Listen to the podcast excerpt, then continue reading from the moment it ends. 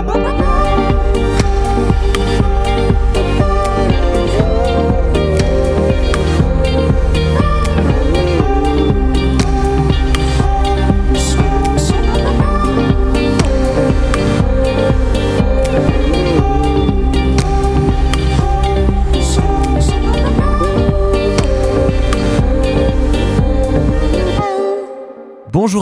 Bonjour à tous, bienvenue dans cette nouvelle émission de la Méridienne, vous êtes bien sur Radio Phoenix, nouvelle semaine et pour l'attaquer on va faire un bilan de ce week-end, notamment sur le plan politique. On va d'abord parler de la primaire des Républicains remportée samedi par Valérie Pécresse, j'ai avec moi en studio Tristan Dubost pour en parler. Euh, puis en fin d'émission, comme chaque lundi, on passera un moment avec Pierre Sylvain et sa chronique politique justement, il nous racontera la semaine qui vient de s'écouler dans la vie politique française et pour terminer c'est Benjamin qui nous fera son récap sport du week-end. Avant de commencer tout cela, on va faire le tour de l'actualité.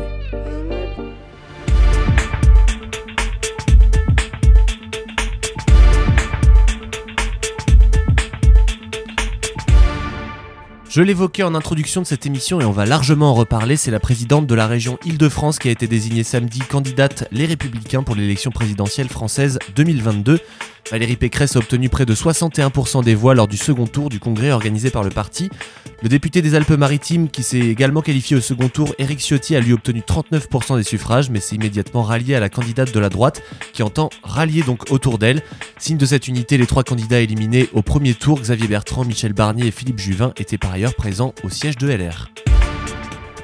Quant à lui, après un appel du pied important aux électeurs de Éric Ciotti, Éric Zemmour a réuni plusieurs milliers de partisans euh, hier au parc des expositions de Villepinte en Seine-Saint-Denis pour un premier meeting de campagne censé démontrer la force de sa candidature, pourtant critiquée après des déplacements chahutés.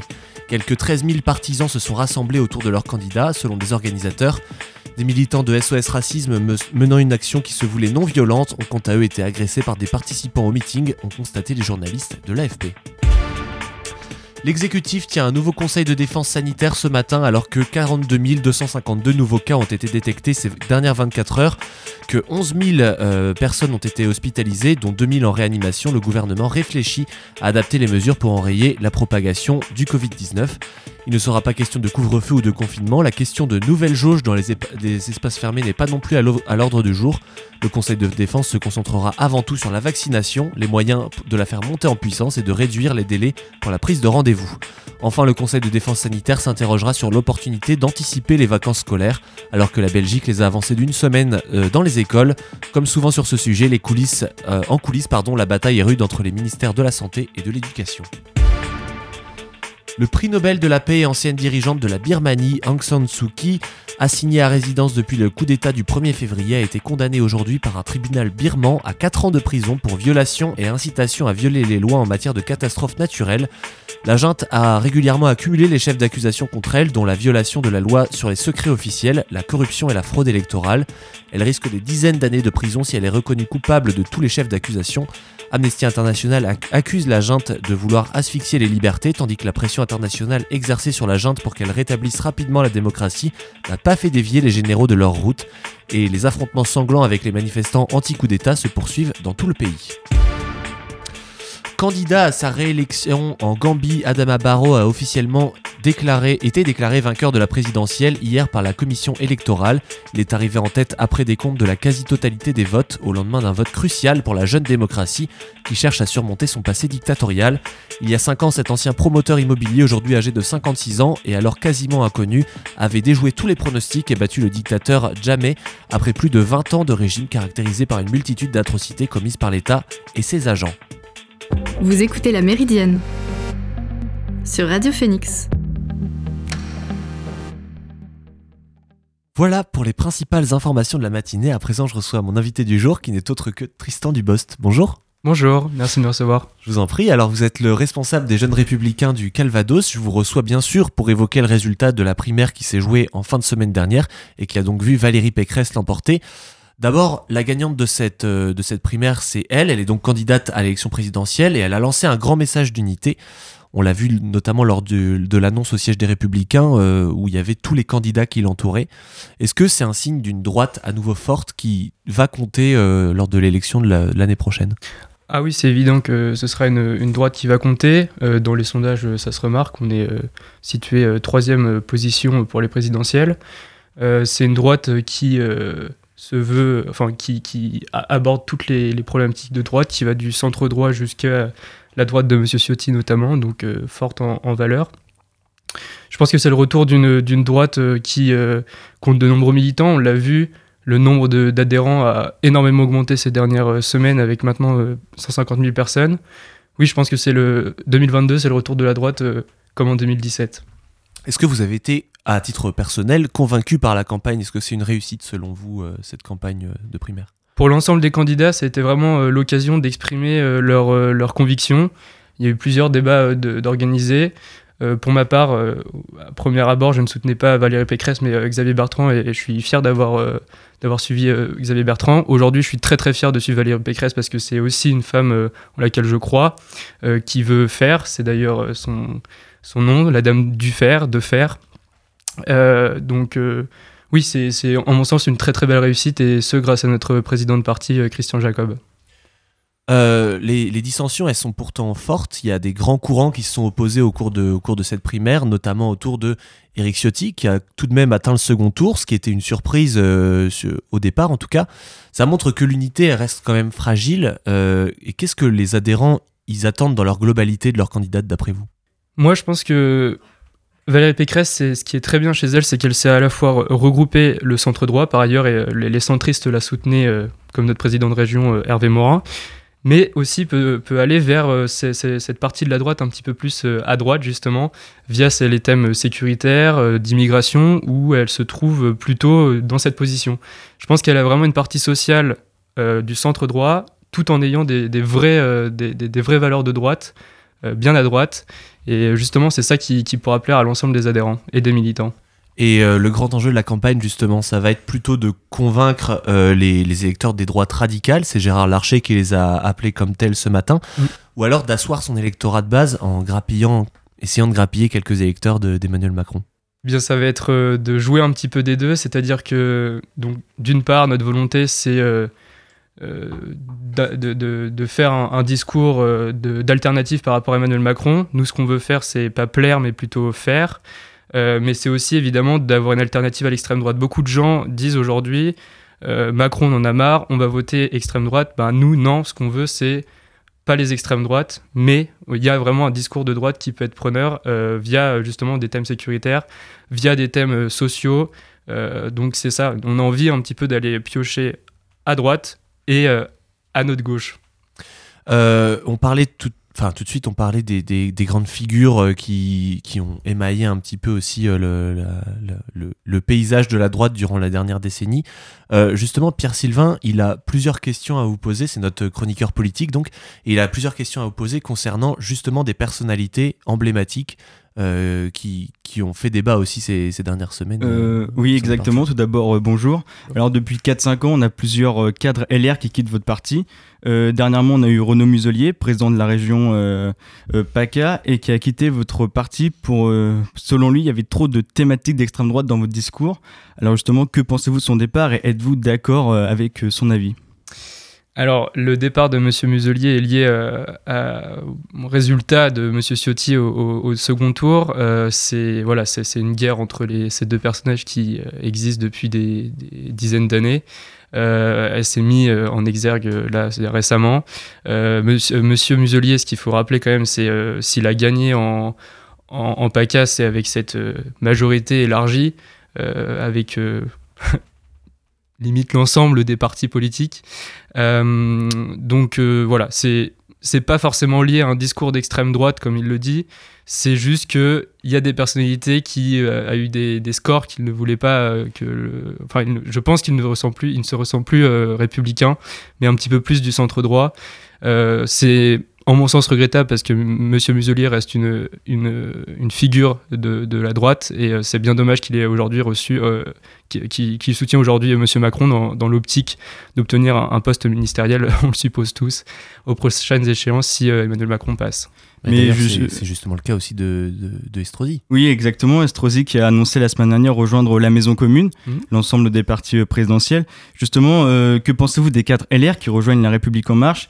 Et justement, pensez-vous créer une vraie alternative à, Emmanuel Macron par rapport à Emmanuel Macron? Ce phénomène, on l'avait vu également en 2016-2017, notamment avec Bruno Le Maire. c'est quelque chose qui voilà, ne, ne change pas. je pense que c'est notre alternative, c'est voilà, c'est il y a des gens qui veulent plaire, donc Monsieur Muselier, Monsieur euh, euh, Estrosi, euh, qui rejoignent donc quelqu'un qui, qui, veut plaire également Emmanuel Macron, et puis il y en a d'autres qui veulent faire, qui travaillent en silence sans, sans vouloir faire des coups de com de partout. je pense que voilà, c'est ça la vraie différence. Nous à droite, ce qu'on veut, c'est construire et pas, et pas plaire, comme je le dis depuis le début. Euh, donc, euh, non, Monsieur Muselier, euh, Monsieur Estrosi étaient certes des cadres, mais voilà, c'est l'histoire ancienne. Aujourd'hui, ils ont, ils ont préféré rejoindre une opposition. Et justement, enfin, vous soutenez Valérie Pécresse à présent, mais Valérie Pécresse et Xavier Bertrand avaient été pressentis pour être Premier ministre aussi d'Emmanuel Macron. Donc, vous dites l'alternative à Emmanuel Macron, mais on sait que pendant un temps, ils ont été très proches, les, les deux cadors en ce moment des Républicains. Oui, mais il s'avère notamment que Valérie Pécresse et Xavier Bertrand n'ont jamais euh, rejoint M. Macron pour des raisons euh, valables. C'est que euh, bien qu'ils aient quitté le, parti républicain à, cette, à ce moment-là, Madame Pécresse via son mouvement libre et M. Bertrand via son association La Manufacture, ils sont restés, comment dirais-je, forts dans leurs convictions et donc sont restés amis des républicains. Est-ce que euh, aux, abords de cette élection présidentielle, vous craignez que les électeurs d'Éric Ciotti, qui se sont montrés quand même assez nombreux et assez forts, se détournent de la candidate désignée? Oui, euh, ça c'est une question qui nous fait, euh, auquel on est, on est, on est susceptible d'être amené. C'est-à-dire qu'évidemment, il y a un autre, candidat qui est très proche des valeurs de, de M. Ciotti. Il a d'ailleurs affiché euh, un certain soutien euh, via euh, je ne sais plus quelle campagne, mais voilà, bref, on va parler d'Éric Zemmour évidemment. c'est sûr qu'il y aura des gens qui voudront, le, qui voudront le, rejoindre, le rejoindre. Pardon. A contrario, il y aura peut-être un phénomène inverse où, puisque Madame Pécresse sait se, se, tenir sur des des questions euh, euh, immigratoires, euh, migratoires sécuritaires. Peut-être que nous aussi, on arrivera à convaincre l'électorat de, Eric Zemmour. Pardon. Il y aura un phénomène inverse et il y aura le phénomène que vous avez dicté, c'est évident. D'ailleurs, j'imagine que c'était pas non plus ce que visait notamment Xavier Bertrand ou Valérie Pécresse, mais les sujets de cette présidentielle, on pourra les qualifier, j'imagine, de très droitiers. Euh, peut-être un peu trop aux, yeux de certains. Cependant, il y a de nombreux candidats à gauche et aucun ne semble se détacher. Il risque également d'y avoir une érosion à droite euh, entre les candidats plus extrêmes et ceux qui sont plus proches du libéralisme. Et j'imagine que c'est source d'inquiétude également pour vous. Source d'inquiétude, non, mais effectivement, on peut regretter une, part très importante de la droite, mais d'un sens, évidemment, ça nous convient, puisque c'est des sujets qu'on maîtrise. On est le parti euh, le plus ancien euh, sur, cette, sur l'échiquier. Euh, donc, euh, non, c'est quelque chose qui peut nous convenir. Évidemment, dans les sondages aujourd'hui, ça se répercute. On voit Emmanuel Macron qui est en haut, Éric Zemmour et Valérie Pécresse qui voilà, se chamaillent la deuxième et troisième place. Euh, ça sera évidemment une année de droite. ça, ça, nous est convaincant. Mais oui, il y aura peut-être des thèmes sociaux qui seront euh, un, petit peu, un petit peu moins abordés et peut-être euh, plus privilégiés par Eric euh, Zemmour de parler immigration et sécurité comme il le fait que de le faire depuis le début.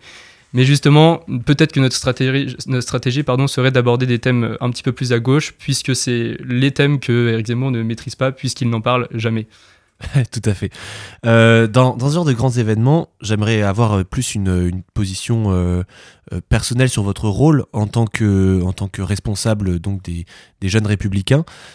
C'est quoi votre rôle sur, sur ce genre d'événement? Qu'est-ce que, Est-ce que vous essayez aussi d'incarner le renouvellement de, des républicains? Alors effectivement, mon rôle, donc moi j'ai été nommé responsable des, jeunes républicains en février 2020. T1, pardon. Euh, euh, c'est un rôle donc déjà de fédération, euh, c'est-à-dire que mon rôle c'est d'amener tous les jeunes qui se sentent donc républicains, de les mobiliser, de les faire adhérer puis militer. C'est donc déjà aussi dans cette campagne ceux qui ont voté Eric Ciotti, Xavier Bertrand, Philippe Juvin, Michel Barnier, de tous les, les faire venir vers Valérie Pécresse. Comme je vous l'ai dit en introduction, j'ai préféré pour ma part pour Xavier Bertrand, mais aujourd'hui, euh, je suis à fond derrière euh, Valérie Pécresse. C'est aussi ce rôle-là que j'ai, c'est que toutes les sensibilités de la droite aillent derrière la même et unique femme. D'ailleurs, c'est la première fois qu'on nomme une femme pour l'investiture à la présidence de la République. et donc, en marge de cette, de cette campagne, c'est d'amener tous ces jeunes-là qui, qui sont sensibles à notre mouvement, de, se, de militer pour, pour cette mouvance, euh, donc ça se passe par des, actions concrètes, euh, la distribution de tracts, euh, des, collages d'affiches, et puis même d'en parler autour de nous. ce qui fonctionne, c'est évidemment le débat.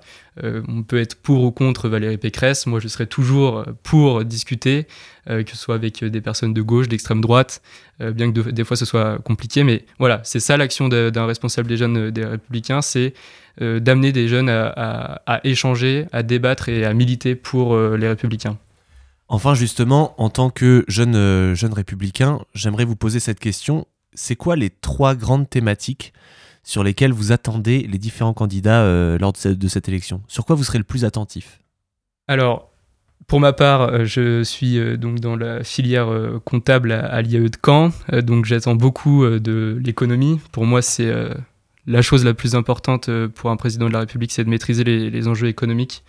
C'est aussi le, débat euh, migratoire, euh, euh, sécuritaire, mais pas que. ça peut être aussi les aspects sociaux. Je suis très sensible aussi aux questions sociales, puisque on dit souvent que les, questions sociales, ça, revient à, la gauche, mais je suis pas du tout d'accord. C'est historiquement la droite, c'est le, parti qui est au pouvoir. c'est des sujets qu'on maîtrise très bien. L'écologie, c'est nous qui l'avons institué en 92.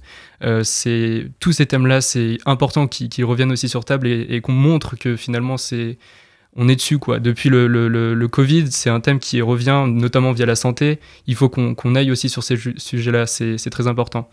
Euh, donc euh, voilà, je dirais c'est ces trois gros thèmes-là que j'aimerais entendre pendant les, les, présidentielles. On espère que ça, on laissera un petit peu de place pour euh, l'économie, pour le côté social. Pas parler uniquement sécuritaire, c'est ce qu'on espère en tout cas pour cette élection présidentielle. J'imagine que vous joignez, vous, vous joignez à nous aussi pour, pour souhaiter cela. Ah, j'espère que M. Zemmour n'ira pas comme sur CNews euh, étaler tout, toutes les questions sécuritaires. Et endiguer le débat autour de. exactement. J'espère que les journalistes feront un vrai travail là-dessus, euh, de, d'impliquer euh, sur l'ensemble des questions. C'est, en mon sens, très important parce que les Français, certes, attendent les questions sécuritaires. C'est important, surtout avec les, images qu'on voit actuellement. D'ailleurs, M. Zemmour, avec son meeting à, Villepinte d'hier, qui est insupportable à voir il y a, au, Val de Reuil euh, récemment. Euh, les questions sécuritaires, c'est très important. C'est un rôle à jouer énormément, mais il y a d'autres choses qui se passent, et notamment via la santé, où on a été très, très, très euh, attentif là-dessus depuis 2019. Merci beaucoup, Christian Dubost, d'être venu dans la Méridienne pour parler du coup de cette primaire des Républicains qui a été remportée, je le rappelle, par Valérie Pécresse. Merci encore d'être venu, et puis à bientôt pour reparler un petit peu de cette campagne, pourquoi pas. Ah bah avec plaisir, merci à vous pour l'invitation. Euh, on va se retrouver dans quelques instants dans la Méridienne. Avant cela, on va faire une petite pause et s'écouter You and Me de Algie sur Radio Phoenix. tout de suite.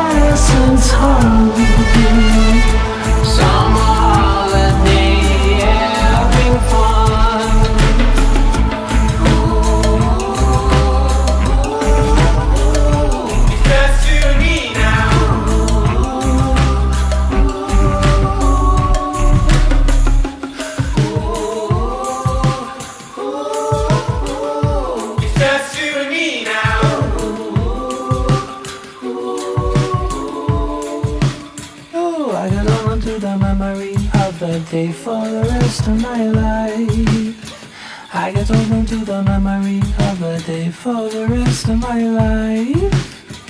I get open to the memory of the day for the rest of my life. C'était You and Me de Algie. Vous êtes toujours dans la Méridienne sur Radio Phoenix et on va maintenant passer à la chronique politique. On va regarder dans le rétro pour voir ce qui s'est passé la semaine dernière. Salut Pierre-Sylvain. Bonjour Edgar. Alors, euh, de nouveaux candidats, des hommages et de nouvelles lois, c'est le récap de la semaine politique. Après Simone Veil, Christophe Castaner ajoute sa pièce à la grande histoire de l'IVG en France. Dans la nuit de lundi à mardi, La République En Marche a fait voter un projet de loi visant à allonger le délai de l'interruption volontaire de grossesse de 12 à 14 semaines. Après la, PMA pour toute fin septembre, c'est une autre réforme sociétale qui est adoptée, même si elle ne fait pas l'unanimité au sommet de l'État. En effet, dans un entretien accordé au magazine Elle, Emmanuel Macron avait affirmé en juin être opposé à un allongement du délai de l'IVG. En tous les cas, cette avancée sociale sera un point positif de son mandat qui lui servira sûrement pour la campagne présidentielle. Triste nouvelle pour la Seine-Maritime, lundi nous apprenions la mort de Charles Révé, ancien maire, ancien sénateur et ancien président du département. Il est décédé, à l'âge de 84 ans. Agriculteur de profession, son combat politique était basé sur la défense de la ruralité. Le maire du Havre, Édouard Philippe, lui a rendu un hommage, mais aussi son successeur à la présidence du département, Bertrand Bélanger. Ils ont salué tous les deux son engagement politique. Un autre hommage a eu lieu cette semaine, mais cette fois-ci à une bien plus grande échelle. Freda Joséphine McDonald, dite Joséphine Baker, a été panthéonisée ce mardi 30 novembre.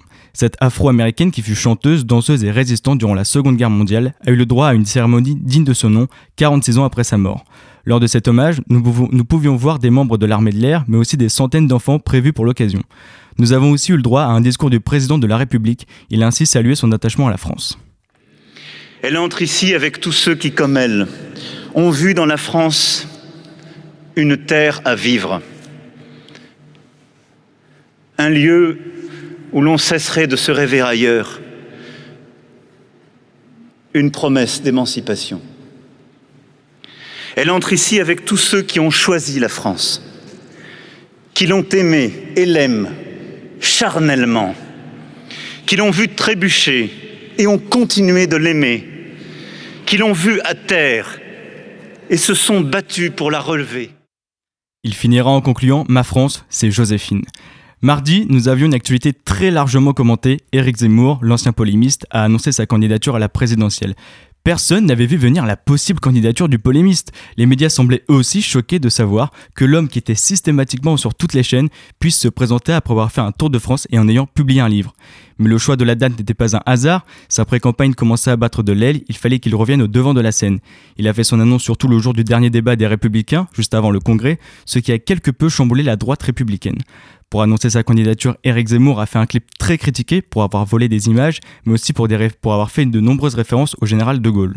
Et justement, c'est la fondation Charles de Gaulle qui a critiqué des récupérations politiques assez abusives.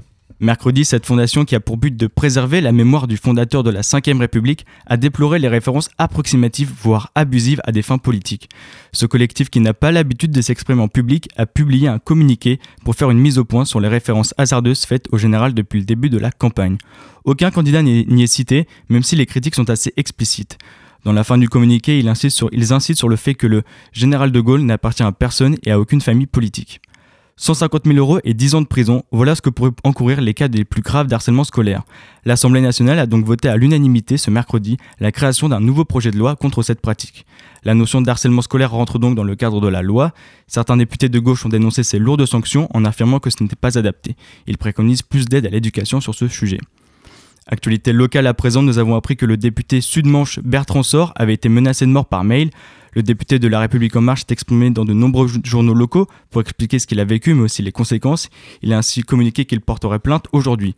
Ce n'est pas la première fois que des députés qui soutiennent la politique du gouvernement reçoivent des menaces de mort. En juillet, des députés de la majorité en avaient été victimes. Jeudi, un projet de loi n'est pas passé à l'Assemblée nationale et celui-ci fait plutôt débat individualisation de l'allocation handicapée. Ce projet, porté par la gauche mais aussi la droite, consistait à calculer l'allocation pour les handicapés sans tenir compte du revenu des conjoints. Les oppositions ont ainsi dénoncé que certains handicapés doivent choisir entre vivre en couple et voir leur allocation diminuer, ou ne pas officialiser leur amour aux yeux de l'État afin de conserver entièrement leurs aides. Ils dénoncent une injustice sociale, la majorité a refusé cette loi insistant sur le fait qu'elle pouvait avoir des visées électoralistes. Emmanuel Macron, toujours pas candidat, mais il continue à faire ses visites officielles et vendredi, il était à Dubaï.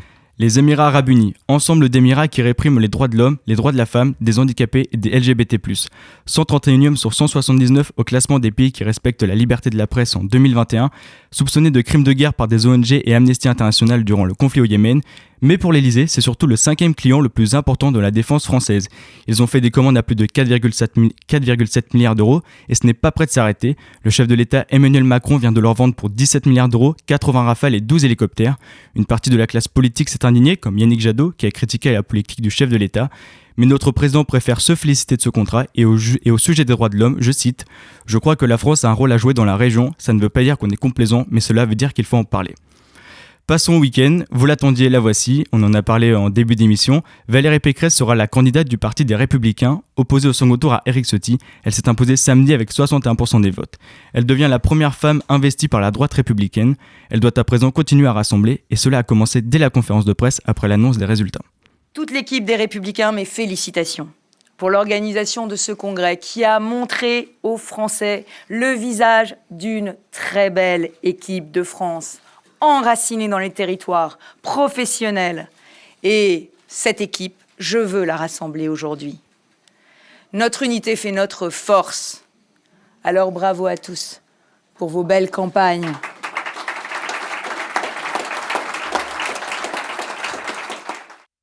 Un objectif, ramener la droite au pouvoir après avoir été écarté de la présidence depuis deux mandats. Mais comme Eric Ciotti, l'homme le plus à droite de ce congrès, est arrivé deuxième à la surprise générale, cela peut poser des problèmes. Lui qui a des idées proches de l'extrême droite peut voir une partie de ses sympathisants aller du côté d'Éric Zemmour ou bien Marine Le Pen. Les adhérents LR qui ne se reconnaissent pas dans le projet de Valérie Pécresse sont nombreux et les portes de l'Élysée pourraient se refermer devant elle. Pour finir avec cette semaine politique extrêmement dense, Jean-Luc Mélenchon était en meeting à la Défense. Il a appelé à la mobilisation et a aussi annoncé la création d'un Parlement de l'Union populaire. Cet organe sera composé à 50% par des insoumis et l'autre moitié sera composée d'intellectuels, de syndicalistes, d'hommes et de femmes, etc., etc. Il veut ainsi mobiliser depuis la base. Euh, durant son discours de plus d'une heure, il a aussi essayé de, replacer le curseur politique à gauche après une semaine très à droite. Cette semaine fut déterminante dans la présidentielle. Nous avons à présent deux candidats confirmés. Nous commençons à voir qui, seront les principaux prétendants à la fonction suprême. Mais cette semaine montre surtout que la campagne se jouera à droite, mais qu'elle sera aussi très violente. Les invectives vont être de plus en plus nombreuses et de plus en plus fortes. Nous allons vivre une campagne qui restera forcément dans les têtes, mais pas pour les bonnes raisons. Sur ce, je vous souhaite une bonne journée et à la semaine prochaine pour un autre récap de l'actualité politique. Merci beaucoup Pierre Sylvain. À présent, c'est le moment de l'actu sport du week-end qui vient de s'écouler.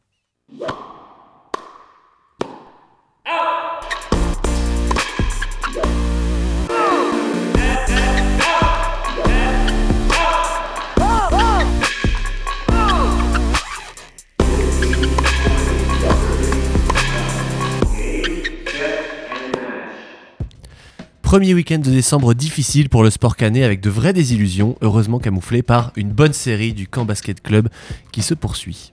Leader de sa poule de National 1 de basket, le Camp Basket Calvados continue sa saison quasi parfaite. Après une phase allée avec 11 victoires pour 2 défaites, le CBC entamait sa phase retour ce week-end avec la réception de Pont de Chéruy. Une rencontre parfaitement maîtrisée par les Canets avec un succès 61 à 46 qui leur permet de conforter leur place de leader avec une neuvième victoire consécutive à une semaine d'un choc contre Le Havre. Le Hockey Club de Caen, quant à lui, sortait d'une victoire justement dans un choc contre Brest qui était censé lancer définitivement la saison des Canets et leur attaque. Mais les Dracars ont une nouvelle fois chuté, notamment offensivement, avec une défaite à Épinal au tir au but. Une défaite rageante, même si Caen reste à la troisième place du classement. Mais la vraie défaite rageante du week-end est du côté du handball avec les Vikings.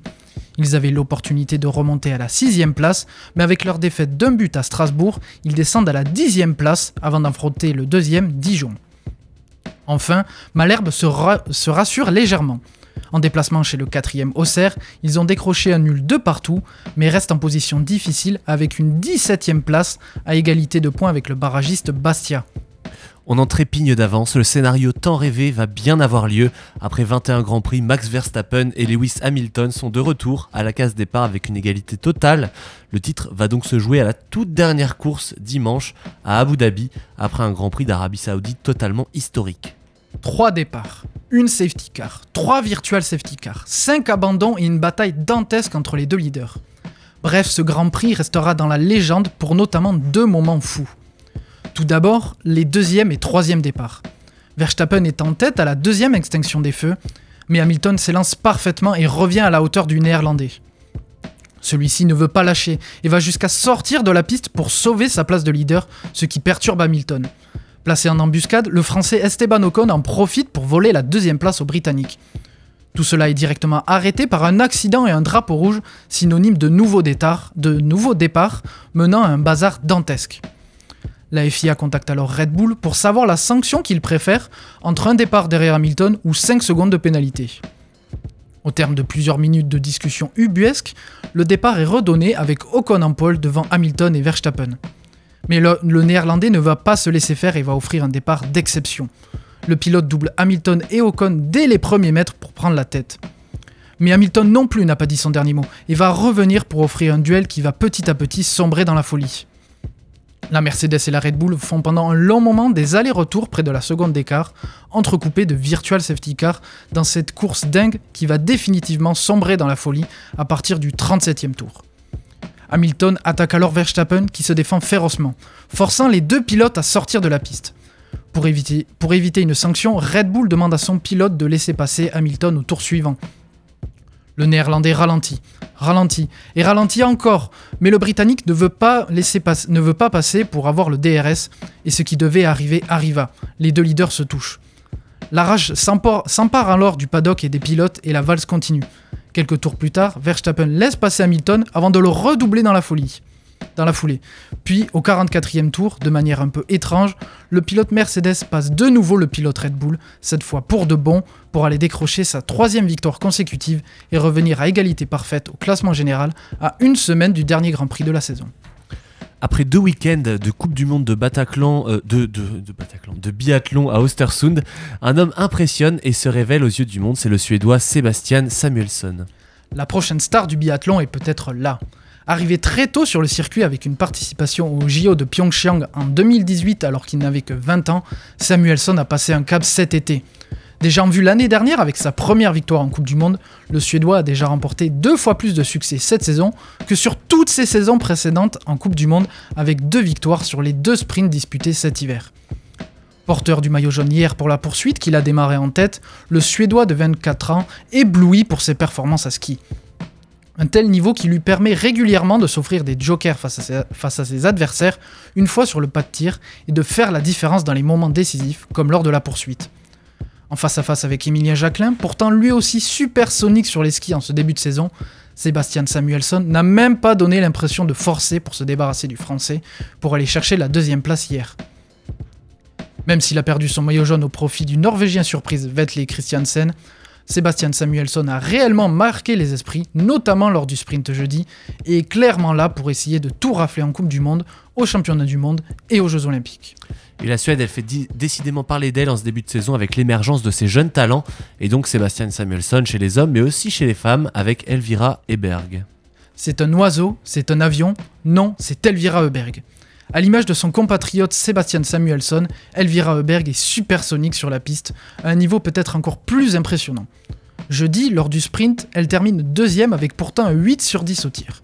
Dans le dernier tour, elle a mis 22 secondes à Alim Bekava, leader du classement général à ce moment-là, pour aller chercher la deuxième place, malgré le 10 sur 10 de la Biélorusse.